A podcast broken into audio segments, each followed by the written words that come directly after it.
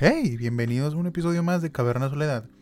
Muchas gracias por darle play y por darme la oportunidad de escucharme en estos minutos. No sé cuánto vaya a durar, la verdad. El tema que les traigo el día de hoy es un tema que quería platicarles, no es un tema como tal. Este episodio tómenselo como si fuera una charla amena, plática X, como si fuera un amigo más en su vida. Porque sí, son temas que quería tocar con ustedes. De hecho, el episodio anterior me gustó mucho por eso, porque se vio un poquito más natural. No tenía la estructura de un micrófono, no tenía la estructura para estar viendo aquí la pantalla de mi computadora. Que como ya sabrán, eh, hace dos semanas, una semana aproximadamente, se descompuso mi laptop. Ahorita ya la tengo en mis manos y está mejor que nunca. Creo que ahorita está en mejores condiciones. Pero todo esto lapso hizo que no subiera episodio la semana pasada. Y la antepasada subí un episodio que si lo habrán escuchado en donde se cuentan mejor las historias se habrán dado cuenta que la calidad no es la misma. No llevaba una estructura tan rígida como en otros episodios. Pero se hizo la lucha con lo que se tenía y quería platicar con ustedes. Así que ahí a las 4 de la mañana estaba grabando y platicando con el celular. Yo no le vi nada de malo, de hecho me gustó mucho porque me puso a prueba de que en realidad necesitamos de algo para hacer las cosas. Creo que lo importante es que lo hagas y ya en el camino vayas como que construyendo tu, tu sello, tu imagen y todo lo demás. Lo principal es que te expreses y tu contenido. Así que el día de hoy les quiero platicar de algunas cositas. Eh, una de las cosas que se me han quedado estas últimas semanas o que he traído como que en la cabeza últimamente es el tema de los algoritmos. Estos algoritmos que hacen que, que nos salgan recomendaciones en Spotify, en YouTube, en Netflix, en todas las plataformas estás haciendo algo y te sale alguna, alguna recomendación que te dice de que si te gustó eso, puede que te vaya a gustar esto. Es en base a lo que tú vas consumiendo. Y muchos se quejan, he tenido amigos conocidos que se quejan del algoritmo, de que siempre les salen puras babosadas o cosas que no les gustan o trendings, cosas así. Pero si les salen es por algo, porque la estás consumiendo. Yo sé que a lo mejor lo están consumiendo para mal, para criticarlo y para tener de qué hablar en ese sentido pero al final del día lo estás consumiendo. Y si lo consumes, lo que está haciendo el algoritmo es decir, ¿sabes qué? A él le gusta o a ella le gusta que estés pasando mucho tiempo viendo esto, síguele mandando contenido. Por eso hay mucha gente que dice, yo no veo YouTube porque todo lo que sale en YouTube son pura basura, son cosas que no me interesan. Y no es así. Creo que si tú, por así decirlo, entrenas al algoritmo, puede salir algo muy favorable para ti. ¿A qué me refiero con esto? Eh, por ejemplo, yo me meto a YouTube todos los días y lo consumo más de una hora o dos horas. ¿Por qué? Porque el algoritmo ya sabe qué es lo que me gusta. Yo hice que el algoritmo estuviera a mi favor. Veo videos de libros, veo videos sobre podcasts, sobre historias. Últimamente me metí como que en un hoyo de conejo, así se le suele decir cuando te metes a un tema y te vas pasando a otros temas. Pero me metí a ese hoyo de conejo del tema de los animales. O sea, empecé a ver como que tipo videos documentales sobre animales. Y no me dejarán mentir que mis cercanos les he platicado últimamente sobre el tema de las orcas. Que son estos animales que muchas veces que se llegan a confundir con ballenas. No sé por qué. No sé por qué, si son muy diferentes. O sea, las orcas no están tan grandes como una ballena y aparte son muy diferentes. Pero bueno, eh, hace poco vi uno de un, un, video documental. No se podría decir que es un documental en sí, es un video documental porque duraba como 15 minutos. Y después vi uno de serpientes, que qué raro, si a mí las serpientes me dan mucho miedo. Pero bueno, el punto es de que seguían pasando los días y las semanas y me seguían recomendando de que un video por aquí de video documental de animales. Y eran animales interesantes y que me llamaban la atención. Y yo, no manches, qué buen servicio. Ahora sí como el meme. Pero es que sí, si tú lo entrenas bien al algoritmo, creo que puede ser a tu favor, puedes sacarle provecho. Y sí, no quiere decir que todo lo que me vaya a salir recomendado en YouTube vaya a ser eso, ¿no? Porque yo consumo muchísimo contenido. Les digo, consumo podcast, consumo contenido de libros, sobre videojuegos, cosas así. Y es un contenido que está adaptado para mí. A mí no me salen cosas de algunos influencers o de ciertas personas. Yo ni me entero de lo que pasa actualmente con muchos influencers por lo mismo. Porque creo que mi algoritmo solo me muestra lo que a mí me interesa y creo que eso es lo padre. Hay muchas personas que se quejan y dicen, no, es que a mí me sale esto, no sé por qué. Pues porque lo consumes, a lo mejor no lo disfrutas y solo lo ves para criticarlo. Pero pues ahí está, al alcance de tu mano, está a un botón de poder cambiarle. Esto lo puedes aplicar en YouTube. Creo que lo más importante y que les quería preguntar, no, comentar es que lo apliquen en YouTube. Creo que si lo aplican de una manera correcta en YouTube y pone. Y si se quedan viendo videos que les interesen mucho, les van a salir recomendaciones así. La podrían usar para su uso cotidiano. Yo acá entre nos, la verdad, yo utilizo más YouTube que por ejemplo Netflix, que Amazon Prime. Eh, ¿Por qué? Porque neta el contenido que me está mostrando es contenido muy bueno. A mí se me hace contenido de mucha calidad. Por las personas que veo, por el contenido que me dan a entender. También veo videos de filosofía, de psicología, les digo si tú sabes encontrar el contenido y le das como que el consumo que se merece porque te gusta, lo que va a hacer el algoritmo es arrojarte videos similares o el contenido del mismo canal o cosas así. Y todavía si te suscribes a canales con ese tema, te va a seguir arrojando más recomendaciones. Así que el que dice que hay pura basura en internet y que no hay nada bueno, es porque es lo que te gusta ver. Las cosas son así de claras. Así que espero no haber ofendido a nadie de los que están aquí espero que pongan en práctica esto. En cuanto a YouTube, yo lo hago mucho eso, de que utilizar el algoritmo a mi favor. Es obvio que las grandes empresas saben qué es lo que vemos y nos muestran más cosas para que no salgamos de la plataforma y sigamos consumiéndolas. Pero al menos que sean cosas que nos nutren y que nos gusten a nosotros. Que no sean cosas como retos, trendings, que a lo mejor no nos gustan o no son de nuestro interés. Pero que sea algo que a nosotros nos dé significado, que nos guste, que nos ayude a mejorar, que nos ayude a progresar o que simplemente nos haga pasar el rato. Está bien si te gusta ver videos sobre viajes, conoces lugares, tal vez algún día puedas ir a ese lugar. Por eso les digo, eh, entrenar al algoritmo en ese sentido está padre. Y lo mismo pasa en TikTok. Eh, hubo un gran tiempo donde muchos estereotiparon TikTok y decían de que quién usa TikTok, solo salen bailando, cosas así, no tiene sentido, eh, puro lip sync, cosas por el estilo pero creo que yo también era uno de ellos antes que era muy prejuicioso en cuanto a eso de la aplicación. Pero créanme que de un tiempo para acá lo empecé a usar cuando empezó la pandemia aproximadamente. Y es de las mejores cosas que, que he hecho en cuanto al consumo de contenido. ¿Por qué? Porque me salen puros videos cortos de lo que a mí me interesa. Videos sobre datos interesantes, sobre personas hablando de psicología, sobre personas hablando sobre filosofía. Eh, personas que sigo y que yo admiro mucho. Y por ejemplo, a mí no me salen muchos trendings de bailes o cosas así. ¿Por qué? Porque el algoritmo sabe qué es lo que consumo más, a qué le doy like. Por eso es importante también que le demos like a las cosas que nos gustan. Así que si les está gustando Caverna Soledad, denle like a todos los videos, a Spotify, denle a seguir para que les salgan recomendaciones así.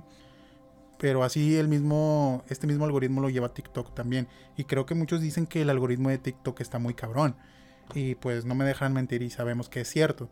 Así que si dices que en TikTok te aparecen puras cosas feas, es lo que más consumes. Es lo mismo que les digo con YouTube. Si te salen puras cosas así lo criticas, es porque lo consumes. A lo mejor lo consumes por criticarlo, pero te sale por eso. Así que ya sabes, también puedes aplicar la misma con TikTok, solo que allá son videos más cortos, más digeribles para pasar el rato más rápido. No son videos tan largos, pero me gusta, me gusta que me meto a TikTok y yo sé que va a haber contenido que a mí me gusta. Casi todos los que me salen son cosas que a mí me interesan. Y con YouTube es lo mismo. Así que en este sentido, en estas dos, eh, puede ser muy recomendable. Y así también en otras plataformas de compras, por ejemplo Amazon, a veces me recomienda cosas nuevas. A veces veo, por ejemplo, un libro de ciencia ficción que a mí me encanta este género y me recomienda otros autores, autores que tienen que ver con el autor que busqué, algunos libros que salieron por la fecha o algo así.